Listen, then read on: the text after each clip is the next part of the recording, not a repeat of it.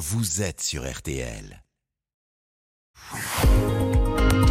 Ah oui, les pourquoi de l'info, Florian Gazan. Alors ouais, c'est alors ouais.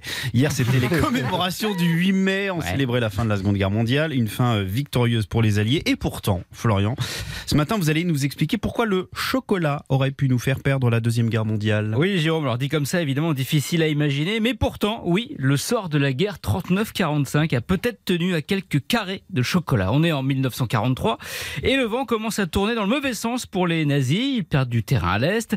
Leur marine a subi de lourdes pertes et ils ont perdu la bataille d'Angleterre. Le Führer est en fureur.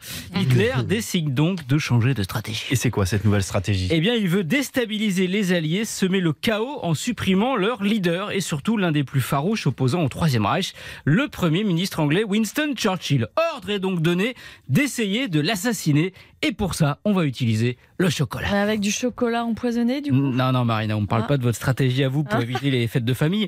En fait, on a, on a découvert en 2009 des dessins qui révèlent le plan diabolique imaginé par les nazis pour tuer Churchill. L'un de ses péchés mignons, c'était donc le chocolat Mhm. noir, dont il avait toujours une tablette sur son bureau. Mhm. L'idée était donc que des espions allemandes parviennent à s'y infiltrer et à y glisser une tablette qui soit en fait une bombe. Mhm. Le dispositif consistait en une grenade plate dissimulée sous une couche de cacao. Ah, D'accord, et elle fonctionnait comment cette bombe? Eh bien, en cassant des, des- des petits carrés de chocolat, clac, de ce chocolat explosif, on tendait une sorte de goupille en toile qui déclenchait l'explosion au bout de 7 secondes. Et là, l'expression se faire péter le ventre aurait vraiment pris tout son sens. Heureusement, le piège a été échoué. De quelle manière? Eh bien, des espions britanniques infiltrés en Allemagne ont eu vent de ce projet et donné l'alerte. On a fait en sorte que Winston Churchill soit privé de ce chocolat dont on peut dire qu'il aurait été vraiment très mauvais pour sa santé.